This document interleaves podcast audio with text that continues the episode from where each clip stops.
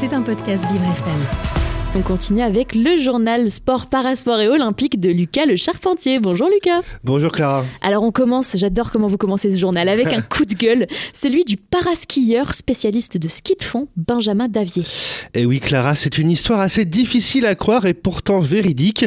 Il y a quelques jours, lors de la première étape de Coupe du Monde de ski de fond de Martel Val Martello en Italie, Benjamin Davier, quintuple médaillé, médaillé d'or aux Jeux paralympiques, a décroché trois médailles d'argent et en récompense, tenez-vous bien, il a reçu une cagette de pommes. Alors non, ce n'est pas une blague. Une récompense qui a provoqué l'indignation du paraskieur de 34 ans, excédé par un manque de considération récurrent. Hormis le fait que nos compétitions se déroulent dans l'anonymat le plus complet, sans, la moindre, sans le moindre média, la valeur de nos résultats sportifs, de notre investissement acharné, tient dans cette caisse.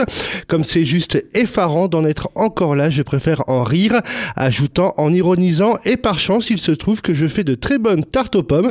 Et eh ben écoutez, on aimerait bien goûter un Benjamin. Bah sur les circuits euh, Coupe du Monde, les athlètes ne perçoivent aucune prime, ainsi que lors des championnats du monde. Seuls les médaillés paralympiques perçoivent une prime de l'État français égale aux médailles aux médaillés olympiques. C'est terrible, c'est vraiment aberrant. Je ne sais pas comment on arrive à traiter nos, nos, enfin, nos Français, nos sportifs en France comme ça.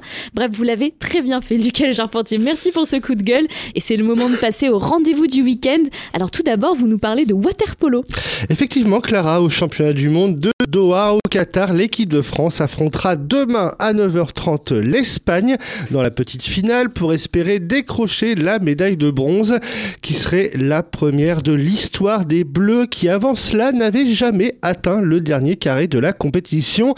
Hier, les tricolores se sont inclinés de justesse en demi-finale face à la Croatie 17 à 16 après la séance de tir au but. Au tour précédent, ils avaient battu les champions du monde en titre hongrois. Waouh, bah félicitations à eux en tout cas, on est eux pour cette petite finale. On enchaîne Lucas avec le programme des deux derniers jours au championnat du monde de biathlon.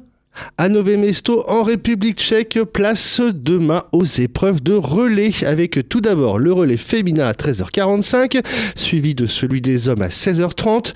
Dimanche, ces championnats du monde se termineront avec la Mastart 12,5 km femmes et la Mastart 15 km hommes. À noter qu'hier, Quentin Fillon-Maillet et Lou Jean Monod se sont imposés sur l'épreuve du relais mixte simple devant l'Italie et la Norvège. C'est le premier titre mondial pour la jeune biathlète de 25 ans et le premier sur cette épreuve pour Quentin Fillon-Maillet. Magnifique Lucas, ce week-end c'est aussi le début des championnats du monde par équipe de tennis de table. Tout à fait Clara, une compétition qui commence aujourd'hui et qui se terminera le 25 février prochain à Busan en Corée du Sud. Félix Lebrun, 17 ans, 6e mondial, son frère aîné Alexis, 20 ans et Simon Gauzy, 29 ans, formeront lors de la compétition l'ossature de l'équipe de France masculine, quart de finaliste lors des précédents championnats du monde par équipe en octobre 2022 à Chengdu, en Chine. À Busan, dans leur groupe, les Bleus sont en compagnie de l'Algérie, de l'Australie, de l'Autriche et du Danemark.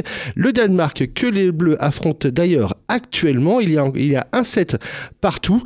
Prochain rendez-vous, hein, ce sera la nuit prochaine face à l'Algérie. Eh ben, écoutez, je vois que c'est de l'info brûlante. On le suit à la minute près euh, dans le journal des sports. On termine, Lucas, avec la 13e journée du championnat de France de basket fauteuil. Et au programme de cette 13e journée, demain, l'Entente et l'Enchalon accueillera hier. Marseille se déplacera sur le parquet de Toulouse. Le Canet, récent vainqueur de la Coupe de France, recevra le club de Gennevilliers d'un certain Sofiane Meyaoui, qu'on connaît très bien ici à Vivre FM. Et, oui. et Lannion accueillera le Puy en volée. Merci beaucoup, Lucas Le Charpentier. Son journal sport, parasport et olympique est à retrouver évidemment tous les matins dans le 7-9 de Vivre FM. C'était un podcast Vivre FM. Si vous avez apprécié ce programme, n'hésitez pas à vous abonner.